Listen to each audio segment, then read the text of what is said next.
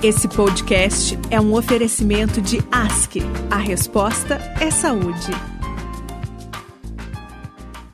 Olá, eu sou Daniela Oliveira e esse é o podcast e também vídeo para o YouTube da Ask, nosso roda de conversa. E hoje nós vamos conversar sobre tratamento e prevenção do câncer de mama. Nossos convidados são a doutora Carla Biagione, ginecologista, obstetra e diretora técnica da ASC, e o doutor Sandro Prior, mastologista do Hospital Pérola Baiton, que é uma referência no tratamento e cuidado da saúde da mulher. Bom, o Outubro Rosa é um movimento internacional de conscientização e detecção precoce do câncer de mama. Ele foi criado ali no início da década de 90 e como símbolo dessa prevenção ao câncer de mama, foi lançado então um laço rosa. As mulheres que participavam ali do evento, que foi uma corrida pela cura, elas ganhavam então um laço rosa como um broche ali, e esse laço rosa passou a simbolizar essa campanha que acontece de maneira quase que mundial é, no mês de outubro. O objetivo é compartilhar informações e promover a conscientização sobre o câncer de mama para contribuir com a redução e incidência e da mortalidade pela doença. Bom, segundo dados atualizados do Instituto Nacional do Câncer, o INCA, o câncer de mama ocupa a primeira posição de mortalidade por câncer entre mulheres. Com taxa de mortalidade ajustada, aquela que mede os riscos em termos percentuais por idade pela população mundial, para 2019, a cada 100 mil habitantes, essa taxa foi de 14,23.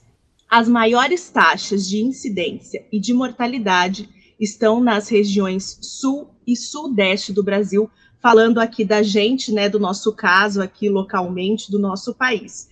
Muito bem-vindos aqui ao nosso podcast da ASC, que agora também é vídeo do nosso canal da ASC no YouTube. Sejam bem-vindos, doutores. Obrigada, Dani.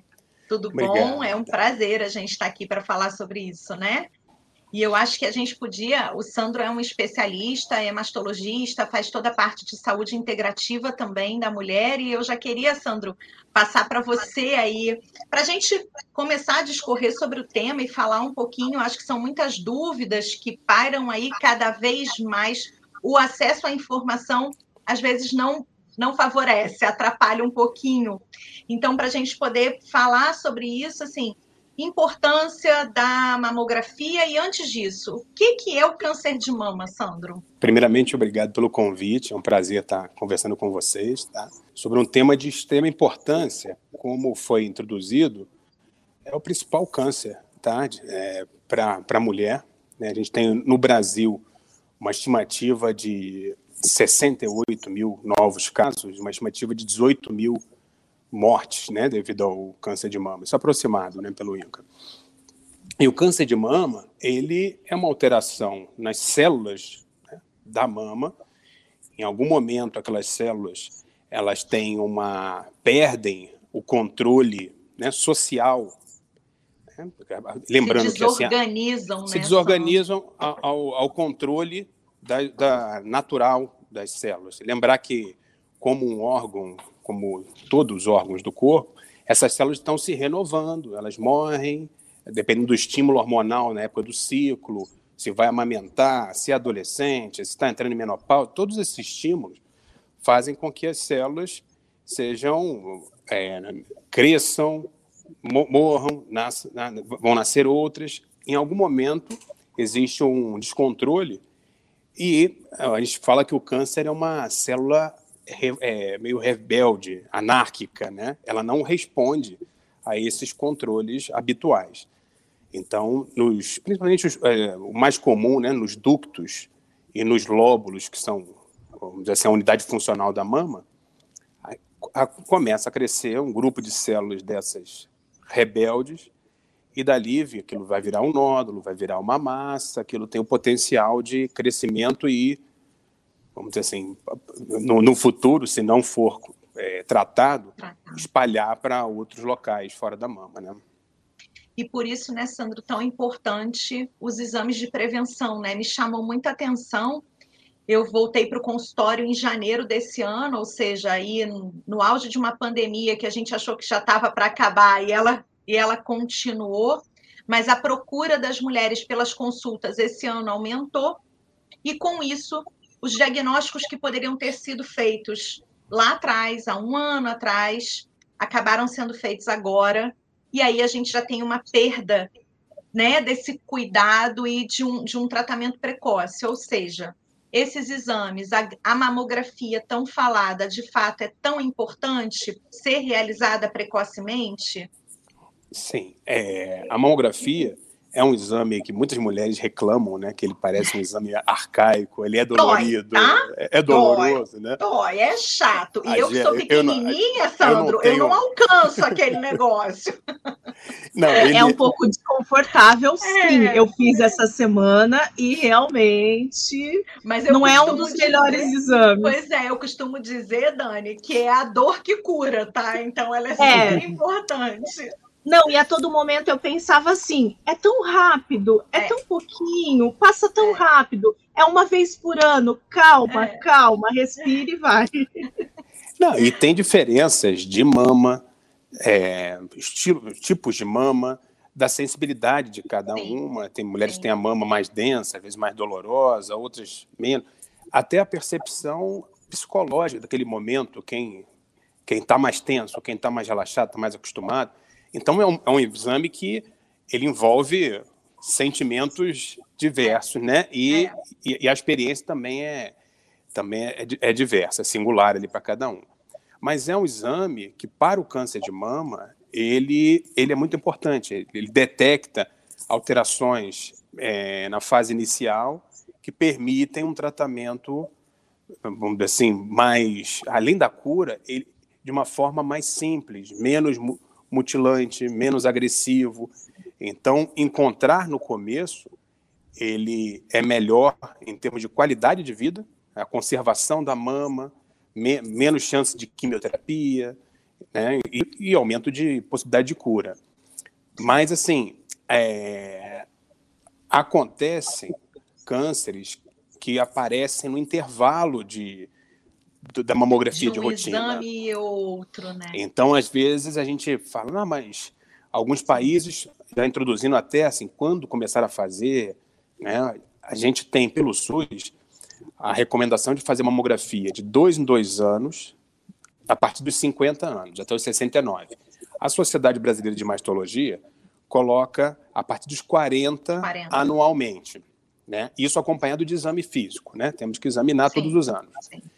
Só que, principalmente nas mulheres mais jovens, quando acontece o câncer na mulher mais jovem, costuma ser um câncer de crescimento um pouco mais rápido, um pouco mais surpreendente, né? Então, às vezes, ele pode acontecer no intervalo, chama-se é câncer de intervalo. No intervalo entre os exames de rotina. Ah, não foi visto nada no anterior? Às vezes, não. Às vezes, é, é seis meses antes não tem é, nada e aparece. É quando a paciente é surpreendida, né, Sandro? Passou por toda uma consulta de rastreio, fez a sua consulta anual, fez os exames, tudo ok, e infelizmente nesse inteirinho ela acaba desenvolvendo. Aparece um né? nódulo. Né? E às vezes um nódulo Sim. até palpável, né? Fala assim, mas como? Sim. Então, mas isso não, isso não desabona, né? A importância dos exames de rotina Sim anualmente. Né? A gente precisa é, estimular o, o autocuidado, o autoexame, que a mulher se observe, faça no, durante uma vez por mês, dez dias, uma semana depois de passar o período menstrual, que a mama está um pouquinho mais inchada, mais, mais endurecida. Passou esse período, se examine, se observe, observar a axila também é importante. Como, a pele, gente, né, Sandro? A, a textura da pele, sim, né? O Bruído, coceira no mamilo, enfim, algumas, algumas questões que chamem atenção. Ou seja, chamou atenção, procura ajuda, né? Procura sim. a consulta. Então, essa combinação do exame de rotina e a, a observação, o autoexame, eles são, são muito importantes, né? Para a gente poder fazer esse diagnóstico precoce. Doutores, é, doutor Sandro, o senhor falou ali da questão da idade, né? Que tem essa incidência maior a partir então dos 50 anos. É, eu tenho dois casos, né, na família de tias de primeiro grau, as irmãs da minha mãe, E por esse motivo, a minha médica, ela decidiu, então, a partir dos meus 35 anos, de anualmente eu fazer a mamografia. Graças a Deus, até agora, tenho feito todos os anos, né? E sempre, além da mamografia, também a ultra da mama, os dois exames combinados. E, e, há mesmo essa preocupação quando há um caso muito próximo, de parente muito próximo de mulheres mais jovens do que 50 anos ou que ainda não chegaram aos 40 de fazer o exame? Sim.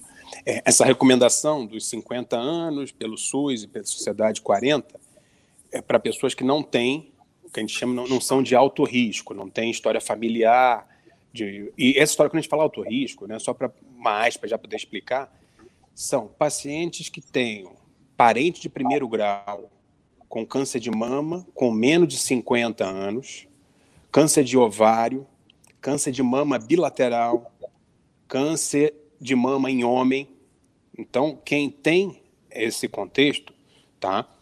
Aí, aí a gente já considera de potencial alto risco. Então, é, sugere-se, né, orienta-se que comecem a fazer os exames aos 35 ou 10 anos antes do primeiro diagnóstico na, na família. E aí, por ser uma mama mais jovem, a mamografia às vezes pode não detectar lesões pequenas. Então, a associação de mamografia e ultrassom é recomendado nas pacientes mais novas e avaliar esses casos de alto risco, mamas muito densas, até intercalar com ressonância. A ressonância nesse nesse contexto, tá, de rastreamento para alto risco, a ressonância ela ela entra no, no nosso arsenal. Para 40 anos, assim, na rotina, 40 anos, 50 anos, a ressonância não não mostra um valor que tem impacto, acaba podendo até trazer mais né, dúvidas, né, mais dúvidas, mais estresse do que ajudar. Mas nesse contexto de alto risco, mamas densas, mulheres jovens, aí a ressonância está indicada. Né? E Dani, só para complementar isso que você trouxe do histórico familiar, a gente aqui na ASC fala muito sobre prevenção, ou seja, a anamnese, a história dessa paciente escolhida no momento da consulta é super importante. Então, é bem importante isso que você falou. Quando a paciente procura por a sua consulta anual, falar. Falar sobre o histórico familiar, trazer isso, porque isso faz toda a diferença no decorrer do, do, do tratamento, do diagnóstico, né? Da prevenção do, do, daquele câncer, daquela doença. Então, isso é, é bem importante. E uma, né? até dando, dando sequência nisso, a questão da história familiar, quando a gente tem uma paciente que é a irmã, a mãe, como você, duas tias, a gente tem que colher essa história mais detalhada e às vezes até encaminhar para um aconselhamento genético, que um geneticista. Eu ia te perguntar isso de, agora, de Sandro. Sim, é, a questão da, do, do, exame genético é importante nesse caso, né? É, porque você tem essa questão de é um parente de primeiro grau, é um parente mais distante. Existem gerações afetadas. Então, a avó teve uma tia ou duas tias, de repente teve um outro tio com outro tipo de câncer, que não nada a ver com mama, mas é, existem outros cânceres também associados com algumas síndromes genéticas, né? É, e, por exemplo, você, você deu exemplo, você tem duas, duas tias, né? Duas tias em quantas tias? Se são duas em três, ou são duas, são duas em, em dez? Isso aí é importante, né? É, assim, ah, é, é. se você tem, é, às vezes são duas em duas, duas em três é uma estatística, é uma coisa. Duas em dez, uma família grande, duas em dez já muda. Então, um geneticista, né, ou pessoas com mais experiência nessa parte de genética, existem matrizes, existem calculadoras de risco que você vai com todos esses detalhes de quantas pessoas, quem são, os tipos de tumor, qual a idade. Você vai calcular o risco dessa paciente e aí vai indicar teste genético. Para fazer o teste genético, tem que ser muito bem explicado qual é a implicação do teste genético. Quais são isso, as consequências, né, é, Sandro? É, Exatamente. Você, você pode ter testes positivos, negativos e indeterminados. Esse indeterminado é uma, é uma situação complexa, porque a pessoa quer uma muito, resposta muito e fica sem resposta, e não significa que ela não, não tenha risco. Tá? Isso aí vai ter que ser é, continuamente avaliado frente às informações que estão sendo publicadas, se aquilo entra num grupo de risco ou se está sendo excluído futuramente, né? E, e, e, como a gente falou anteriormente, a experiência de cada pessoa, às vezes, dependendo da, da cultura, cultura latina, cultura, às vezes, é, alemã, é, paí, Países Baixos, você ter um, um, um, resultado de uma mutação, dependendo da cultura, da, da pessoa que está recebendo aquilo, ela é mais resolutiva. Ela Exato. quer saber. Para outra, pode ser uma assim, um impacto emocional que, que, po que possa é, atrapalhar muito a vida dela dali, dali é. por diante. Então, essa avaliação conjunta, né, multidisciplinar, às vezes psicologia tem que entrar na, no jogo, o, o, o oncogeneticista, o mastologista, a gente tem que trabalhar, Sim. Conhecer quem é aquela paciente, fornecer as informações, e aí o teste genético entra nisso para ajudar a gente, né? Exatamente, ou seja, não é um teste que é feito em massa, né, Sandro? Ele tem todo um screening para que a gente possa, inclusive, calcular as consequências desse, desse teste e o que vai acarretar para essa sim. paciente, né? É, para saber o que fazer, o que orientar para aquela paciente, para aquele contexto. Exato. Né? Então, uma, é. é uma questão realmente mais delicada, muito importante, salva vidas, importante falar isso também, muda a história da vida de algumas, de algumas mulheres, seja, de algumas famílias. A tecnologia toda a nosso favor também, Sim. né? Para poder, poder porque, favorecer isso, né? É, porque é uma, é uma informação para a família, né? Então, é. quando uma mulher tem é. essa informação, a irmã dela, as filhas dela, isso. todo mundo vai ter oportunidade é uma cadeia, de... Né? é uma cadeia de uma oportunidades e, e, e, diagnósticos precoces, enfim, e tudo que você pode fazer, né? Sim. Nessa, nessa conversa, Sandro e Dani, né? Eu sou uma ginecologista generalista, vamos dizer assim, eu recorro aos mastologistas e muito para poder me apoiar, inclusive o Sandro é um deles que vira e mexe, eu tô lá, Sandro, tô na dúvida, o que que eu faço, enfim. Mas, é, ou seja, o primeiro impacto está em mim. E o que, que eu tenho recebido, Sandro, na, no consultório? Pacientes com silicone, com prótese de silicone. A gente sabe que aí o Brasil é, acho que se, se não for o primeiro, está entre os primeiros países com o maior número de cirurgias plásticas e somos procurados em termos de estética. É um país que, que favorece muito a questão da estética e a prótese de silicone ela está, acho que entre as principais cirurgias estéticas né, é, é, no Brasil. Então, o volume de silicone é um volume grande, a maior parte, acho que de 17 pacientes que eu atendo no consultório, eu te diria que pelo menos 5 vêm com prótese de silicone, numa, numa manhã de consultório, né? Então, é um volume grande. E muitas têm me feito a seguinte pergunta: doutora, quero tirar prótese, não quero mais porque gera câncer. É, é, eu vou ter câncer por conta da prótese? E eu tenho tranquilizado que não, não existe isso. Mas queria confirmar contigo, Sandra, a gente pode continuar com essa informação? É dessa forma? Eu tenho estudado sobre isso e não vejo relação né? Sim. É, a gente virou, virou um mito, né? Virou. E, e, há grupos nas redes sociais de explante de silicone, e há muita é, informação errada, né? De novo, Dani, é o que a gente falou, é a informação, a tecnologia, a rede social nos atrapalhando em alguns momentos, né? Então é importante a gente falar um pouquinho sobre isso, né? Essa semana teve a Jornada Paulista de Mastologia, e teve uma sessão sobre a parte de oncoplástica, implantes né, de silicone.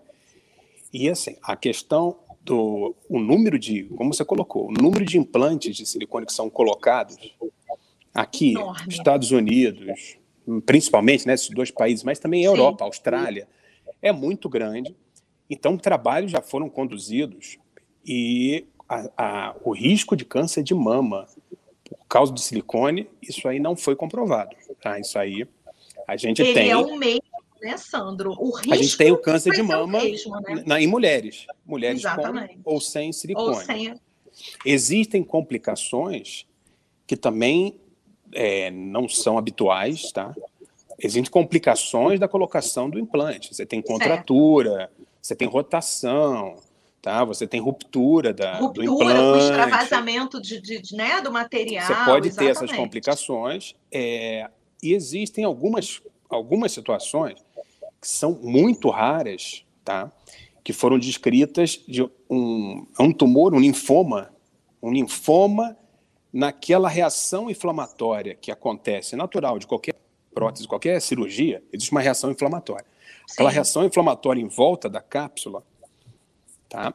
Algumas é, é bem raro, tá? Algumas é, muito poucas pacientes desenvolveram linfomas, né? Assim, nódulos que foram Aí, vezes eram linfomas. Por conta de uma reação inflamatória, inflamatória da, da, prótese, né? que poderia assim. acontecer, às vezes, até com outras, outros estímulos, outras cirurgias, sim. tá? Sim. Mas nesse caso foi, ficou comprovado, sim, naquela cápsula. Mas isso aí, essa incidência, isso é, é muito pequeno. A gente tem um, Gente, e, e, e, depende do tipo de prótese também, tá?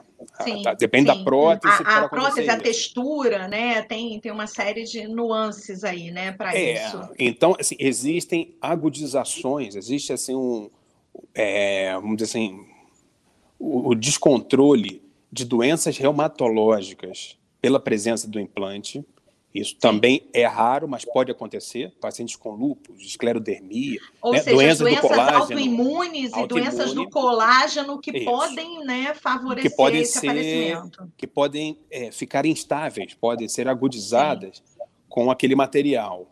Né? E uma síndrome ásia, então existe um, uma doença que está sendo estudada, mas ainda está muito indeterminado. Nesse último congresso que foi discutido, é que foi até deram um passo atrás sabe? O, o, que foi observado é, é uma, é uma síndrome com questões neurológicas, questões dermatológicas, questões até gastrointestinais. Sim. Uma coisa muito complexa, assim, muito diversa, e que estava sendo implicado a prótese e estava estimulando esse movimento de, de, hum, da, de retirada, da, da de prótese, da retirada. Prótese. Só que aí você vê esse, essa questão da comunicação, né? Às vezes a coisa está sendo estudada, ainda não está sendo confirmada Exatamente. já tem um movimento de, de, de retirada. Então, é, de, dentro desse congresso foi até colocado quais as indicações para retirada.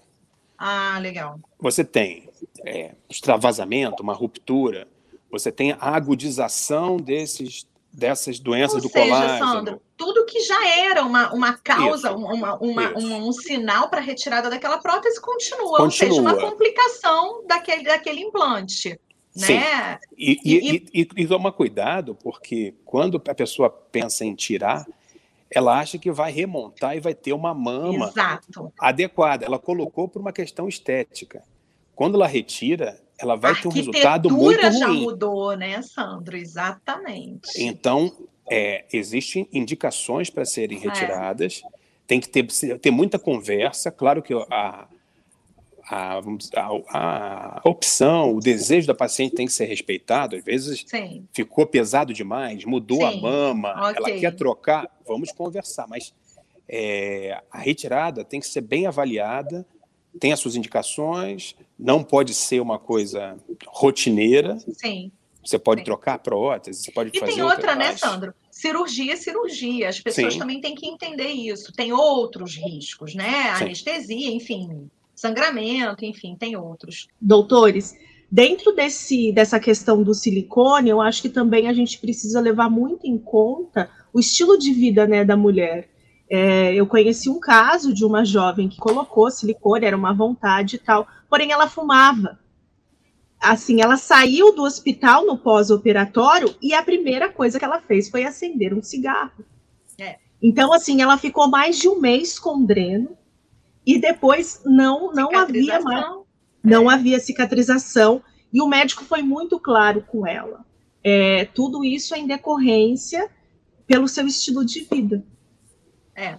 Esse é um ponto super importante, Dani, e, e, mais ainda o Sandro vai poder falar sobre isso, né? Hábitos de vida, os hábitos saudáveis, o estilo de vida, o, o tabagismo, ele infelizmente ele atrapalha não só para o câncer de mama, mas para tudo, né? Todas as intercorrências, tudo que ele acarreta falta de cicatrização, dificuldade de cicatrização, tempo de sangramento maior, ou seja, o tabagismo vai influenciar.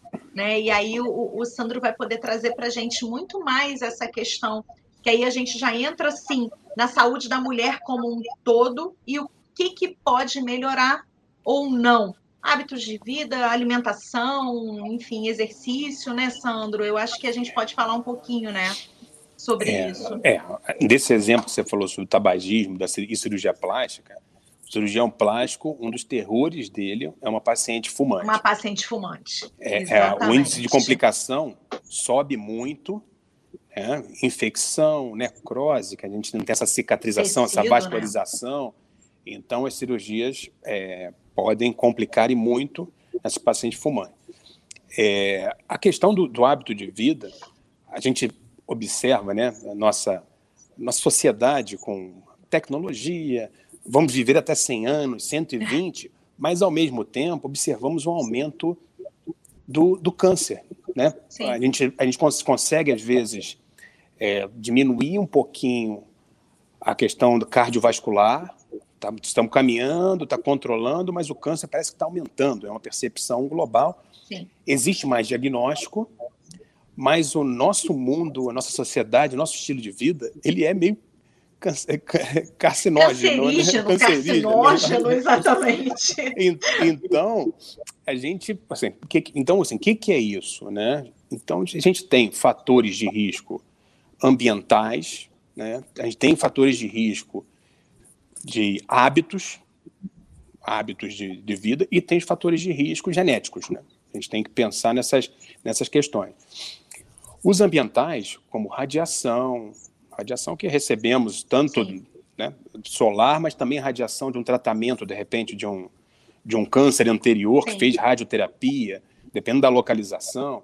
Então, radiação, a gente tem poluição, poluição tanto em é, ar, alimentos, água, isso também é, influencia muito. E das questões de hábitos, a obesidade, Obesidade é um fator de risco para doença cardiovascular, já, já sabidamente, é, degeneração da, da, qualidade de vida, da, em termos de velhice também, é, é, muito ruim chegar dessa forma, mas é um fator de risco importantíssimo para câncer. Vários tipos de câncer têm uma relação direta com a obesidade. Fumo já é bem conhecido, a gente tem que só reforçar que o fumo tem relação com vários tipos de câncer. Né? E, e, e, quando a gente fala obesidade, entra a qualidade do alimento, ultraprocessado, muita gordura ruim, carboidrato em excesso, embutidos e carne, excesso de carne vermelha. Excesso de carne vermelha, né? É, são os excessos, né? Quando a gente pensa assim, os excessos que são o, o são o, problema, né? É, ingesta descontrolada de álcool, né, em excesso, e, e a falta de atividade física. Né? A gente viu na, a, durante a pandemia, existe, existiu um Sim. crescimento, existem tem trabalhos que mostram o crescimento de obesidade né? na, na sociedade por uma questão de ansiedade, uma comida de baixa qualidade, às vezes por causa, até por causa da ansiedade, as escolhas das pessoas, menos atividade física. Você tocou num ponto, né, Sandra? Ansiedade, a saúde mental também, né? Influencia Sim. demais, né? E aí entra é... nessa nossa sociedade de hoje, né? Exatamente. Porque fica difícil você fazer boas escolhas, manter uma manter naturalmente uma, uma rotina, alimentação boa, né? uma alimentação boa, o exercício físico, físico a cabeça leve, bom né? sono, bom, bom sono, sono com, com tudo que está nos cercando, onde a gente vive, enfim, enfim é, as isso, preocupações, isso tudo, né? Isso tudo vai, vai, vai alterar. A gente tem na genética o conceito de genética e epigenética. A epigenética é o que está em volta do DNA e ele está ligando e desligando bons e maus genes.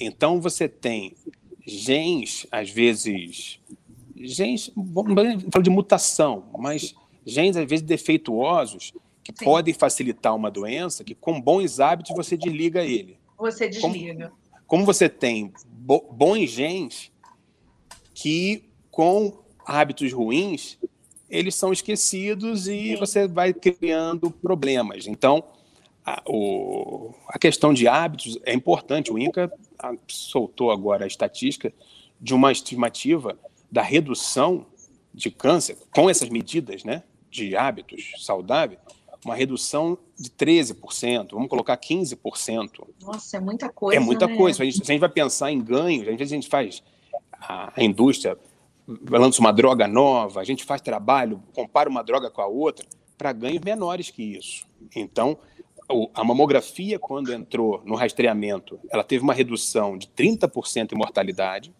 Então, o rastreamento 30%. mamográfico reduz em 30% a mortalidade. Hábitos de vida reduzem quase 15%, 13%.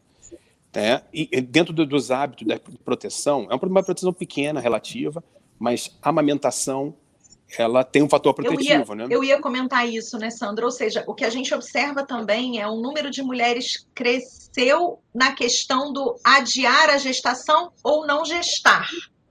E aí, não vou amamentar, também não vou. Aliás, eu não vou fazer as alterações que a gestação provoca, né? Na mama, vou paralisar aquele ovário durante nove meses, ou seja, vou dar uma interrupção naquela questão hormonal importante. A gente também não vê mais, né, Sandro? Está cada vez é. mais distante por uma escolha da mulher. Né? Não, e isso aí vem essa questão da nossa sociedade, né? Da, da, da é. nossa atualidade. A obesidade, um dos motivos, né? Um, dois, porque é bem complexo, né? Mas é o aumento. A gordura, ela vai se transformar, aumenta a questão do estrogênio, que é, é importante para a mulher, mas em excesso ele tem essa é, esse, esse, esse estímulo, né? né? Esse estímulo ele tem, ruim, né? Ele aumenta o risco. Esse, e, então esse esse aumento à exposição estrogênica, ele Exato. acontece quando você não engravida, durante a vida, você não amamenta, se você tem uma menarca precoce, né? Você, se você Sim. menstruou muito cedo e uma menopausa tardia, então é mais Também. tempo de exposição, exposição estrogênica. Né? Então são fatores de risco que a gente vai ter que compensar. A gente não tem controle sobre tudo e nunca vai ter, claro. Sim. Mas se a gente puder, né? E ah, a opção hoje em dia, a realidade é de ter menos filhos.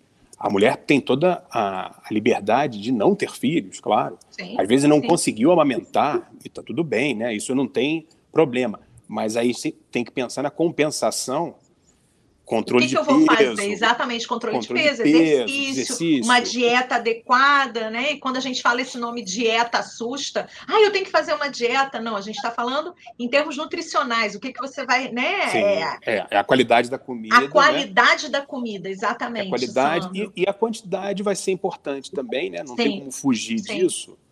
É, e aí você tocou sobre saúde mental, né? Uma questão, tudo isso que a gente está falando, né? Mas essa, essa, essa integralidade, conjunto, né? essa integralidade é. do cuidado, Isso. a gente é muito difícil você falar em dieta, falar em atividade física com distúrbios, preocupações dessa parte da saúde mental.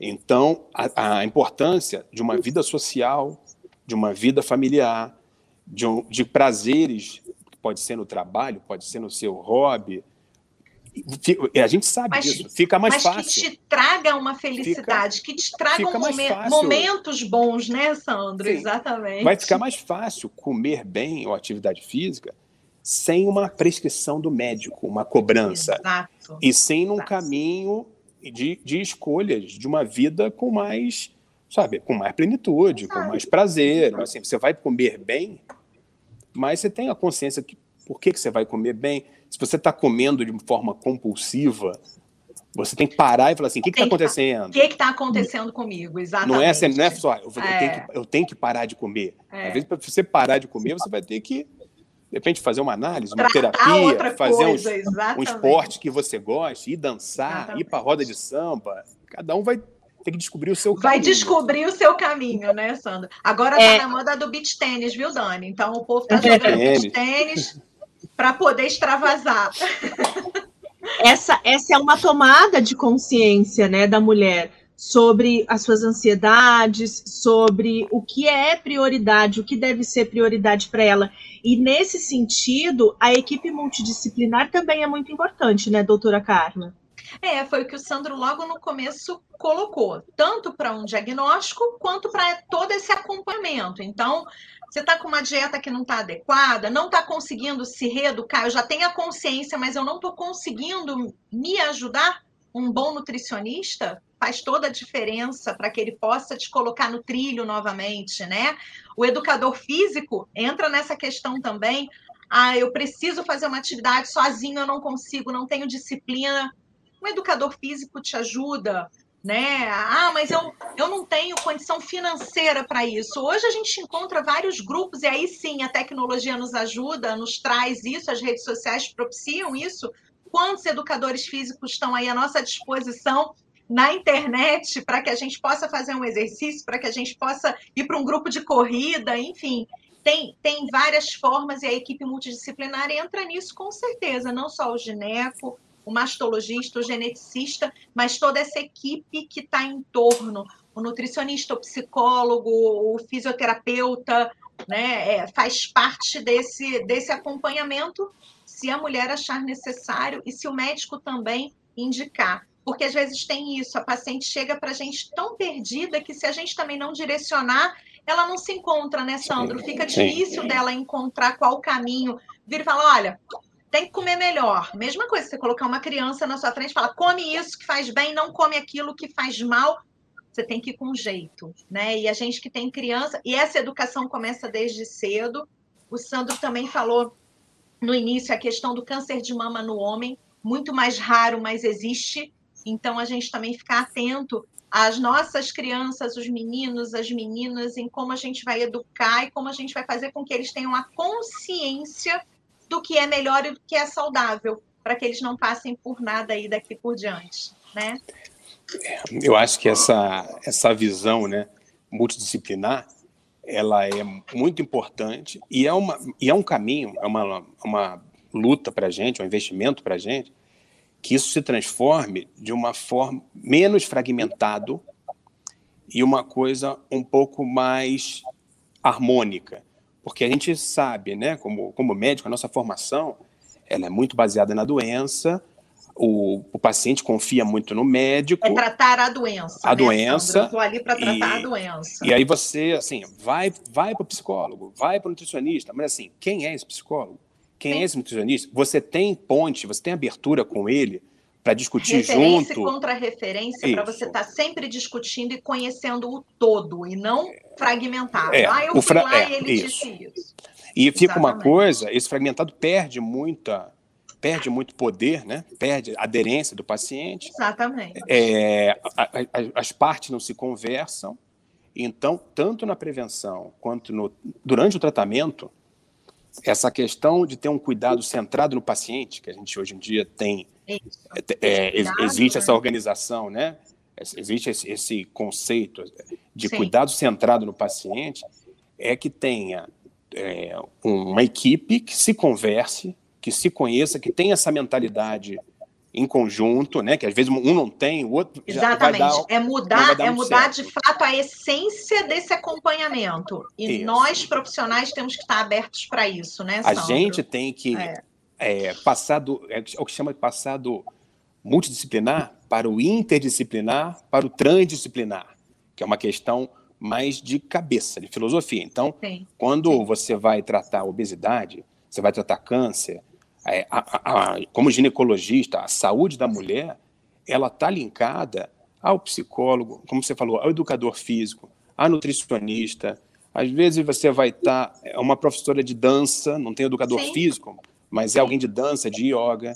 Você vai ter um, questões, claro, questões sociais, as questões econômicas da paciente, as questões culturais da paciente. Então, Sim. o raciocínio, o médico ele tem que evoluir não só na, no conhecimento da doença, mas na percepção essas peças da percepção, é, né, das faces do, do, do que das facetas do, do, ser humano, né? Assim, do que somos... envolve o ser humano, exatamente. Às vezes, às vezes é coment... tem aqueles comentários, às vezes são infelizes, né?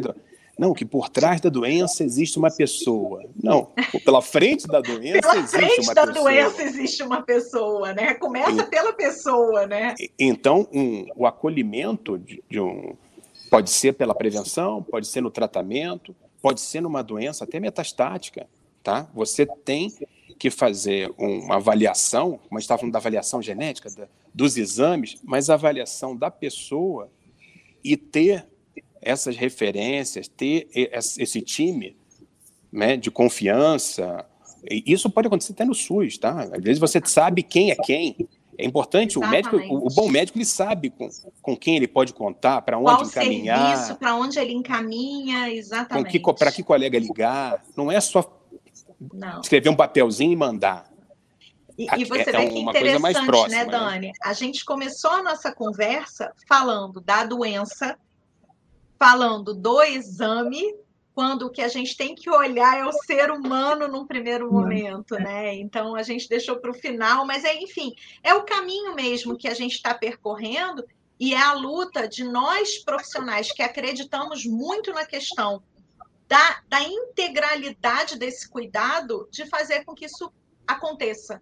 Porque é, é, é exatamente como o Sandro falou, não é comum você ver isso no nosso meio profissional e a gente está aí remando contra uma maré, mas eu acho que já tem muita gente pensando como nós, agindo com esse cuidado, e cada vez mais a gente vai ter o ser humano na frente da doença, assim que, que eu acho que tem que ser, né? E, doutora, você falou, né, que o doutor Sandro, ele trabalha muito essa questão da medicina integrativa. E como que a gente pode, então, é, definir o que seria a medicina integrativa? Seriam esses fatores de cuidado? É, assim, por definição, ela não é uma especialidade, ela é uma abordagem. Né? O foco é a pessoa e não a doença, é o trabalho em equipe, multidisciplinar, e usando terapias complementares é, com embasamento científico. Então é importante porque às vezes o, o nome terapia medicina integrativa se confunde, ele, né? Ele se confunde, ele é mal utilizado por aí. Às vezes a pessoa, não, medicina integrativa é fazer alguma coisa alternativa, é uma coisa diferente. Eu vou fazer aí não, não quero citar técnicas como, como se eu estivesse minimizando, mas, a, mas as pessoas é, forçando a barra em suplementos, forçando a barra em, em substâncias que podem ser fitoterápicos, florais, ou então só da parte de energia. Então, assim, senão você está com o mesmo raciocínio de ficar forçando em cima de uma coisa sem estar tá olhando a, a, pessoa, o paciente. Você está olhando a técnica, pode ser uma técnica alternativa, mas você só trocou e não mudou o conceito. Então, na medicina integrativa, e, e outras, outras abordagens, como slow medicine, como a própria cuidado centrado no paciente, você, você tem essa questão de é, acolher a pessoa, acolher e tomar, tomar, ter uma atenção, tomar conta da família, dos que estão em volta, porque às vezes o problema não é o filho, não é o tá marido paciente. da paciente. Exatamente. Então você tem que ter essa percepção da pessoa, do paciente, do, do que envolve ela, das questões culturais, sociais, econômicas, religiosas. Então, você tem que ter uma noção global.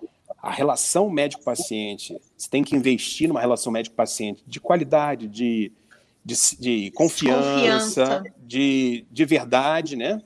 Valorizar, valorizar aquele momento ali, ter uma atenção, ter uma escuta. A gente tem muita dificuldade isso a gente, médico, mas a gente, sociedade, né? Sim. De ouvir sem reagir, sem atacar, sem querer impor a nossa. Então, assim, trabalhar a escuta e daí perceber, além da, da, dos cuidados, vamos dizer, é, tradicionais, né, baseados em evidência, o câncer, tem quimioterapia, tem cirurgia, tem radioterapia, tem outros remédios mais específicos, mais modernos, a gente tem que a gente tem que trabalhar com tudo que há de todo melhor, arsenal de, de evidência. Pra... Você tem que estar com o protocolo todo na cabeça, você tem que saber o que, que cabe, o que, que não cabe, mas complementar a isso, aí vem as terapias complementares, se você vai fazer uma atividade física, se é meditação, se é yoga, se é acupuntura, se é dança, sabe, se é reiki, depende. Se, se, se tem, se tem evidência, e mesmo tem coisas que a gente não consegue ter a mesma evidência aqui. Tá? Tem questões que a evidência científica fica muito difícil de, do nosso modelo Ou demora, né, científico. Né, Sandro? É. Ou demora para aparecer. E, né? às vezes tem coisas que são muito sutis. Que, que não, não, é que, não é que elas são, são, são, são em verdade, são mentiras. É porque o nosso, a nossa capacidade de medir aquilo ainda não. A não parte de espiritualidade, espiritualidade, é a parte de energia. Então, é, se, se você não vai atrapalhar o processo, se tem segurança, se a pessoa, se parte do entendimento e, um, e o desejo daquele paciente, você tem que estar tá aberto para poder dançar aquilo ali com ele, né? É uma condução, é uma, uma jornada, né? É pegar na mão e conversando, e explorando e... e... decidir junto com o paciente a melhor Sim. escolha, né, Sandro? É, você seja, tem que fornecer. Gente, isso que eu ia falar, a gente é. fornece as informações, a gente mostra o caminho e discute com ele a melhor a melhor escolha, né, dentro de um, de um que você falou, dentro de métodos seguros e, e, e com comprovação, né? É, e, e, esse processo, né, de quando ele vai acontecendo, vai amadurecendo, a gente vai percebendo que na parte técnica a gente vai ter que escolher por ele, vai ter que fornecer, sim. Exato. Mas esses cuidados gerais, tem uma hora que ele entende que esse, isso aí já é dele. Ele é. vai desenhar Sandro, o caminho trouxe, dele. Exatamente, você trouxe uma coisa super importante, Dani, que eu acho que vale a gente registrar, porque como a gente está aqui falando né, para as pessoas, é importante que isso fique é, o médico ele está ali para te mostrar o caminho e tem vezes que o médico ele tem que decidir sim o melhor caminho para aquele paciente. A gente também não pode deixar na mão de uma pessoa leiga para que ela decida o que é melhor, porque a gente pode perder um tempo precioso naquilo, né? Eu falo isso porque eu já vivenciei algumas experiências em que o paciente, não, mas eu é que vou decidir ok, mas eu estou te dando, nesse momento, um checkmate. O caminho é esse, a gente não pode esperar. Né? Isso é importante porque as pessoas também ficam muito na, na, na hoje, de novo, com tudo que está se vivendo. Não, eu vou definir. O caminho é meu, eu uhum. defino, e eu acho que é importante a gente trazer isso, né? Para não deixar isso tão solto. Sim. Isso é, isso é bem, bem criterioso. E, e, e, às vezes, no momento em que o paciente ele está fragilizado, ele está confuso. É e talvez o que ele decidir não é o melhor caminho. A né? escolha né? talvez não seja tão, tão boa, né? Então, então é isso. E esse foi mais um podcast AS e nós trouxemos hoje aqui esse tema tão importante, que é a prevenção e o cuidado do câncer de mama. E nós recebemos aqui nessa roda de conversa a doutora Carla Biagione, que é ginecologista obstetra e diretora técnica da ASC, e também o doutor Sandro Prior, que é mastologista do Hospital Pérola Baiton. Doutora Carla, muito, muito obrigada pela sua disponibilidade e presença. Dani, eu gostaria de agradecer, agradecer principalmente ao Sandro, que pôde estar aqui conversando com a gente, profissional, assim, não tenho nem o que dizer. É, ele é exatamente o que a gente está vendo, tá? Uma pessoa maravilhosa, tem um acolhimento, questões técnicas muito bem, muito bem definidas, muito estudo, então, eu gostaria muito de agradecer. Eu acho que a gente trouxe um tema denso, mas de forma leve, para uma roda de conversa esclarecedora. Então, só agradecer, Sandro. Muito obrigada por você estar aqui com a gente. Doutor Sandro, muito obrigada pela sua presença também conosco aqui. Obrigado a vocês pelo convite. É sempre um, um prazer conversar sobre esse tema e poder ajudar, levar um pouquinho mais de informação de qualidade e informações, como você falou, de leveza, de vida. Acho que a gente fala de doença, mas é colocar a doença do lado e tocar a vida. Então, tocar a vida. É, a questão da qualidade de vida, ela, ela permeia em, em todos os nossos momentos. Então, temos que manter isso na, na saúde e na doença. Exatamente. obrigada, Dani. Obrigada, Sandro. E você que está acompanhando através das nossas plataformas de áudio e também quiser assistir a gravação desse episódio, acesse agora o canal da ASC no YouTube. E você que está no nosso YouTube, mas quer compartilhar esse episódio, acesse agora o canal da ASC nas nossas plataformas de áudio. Até breve!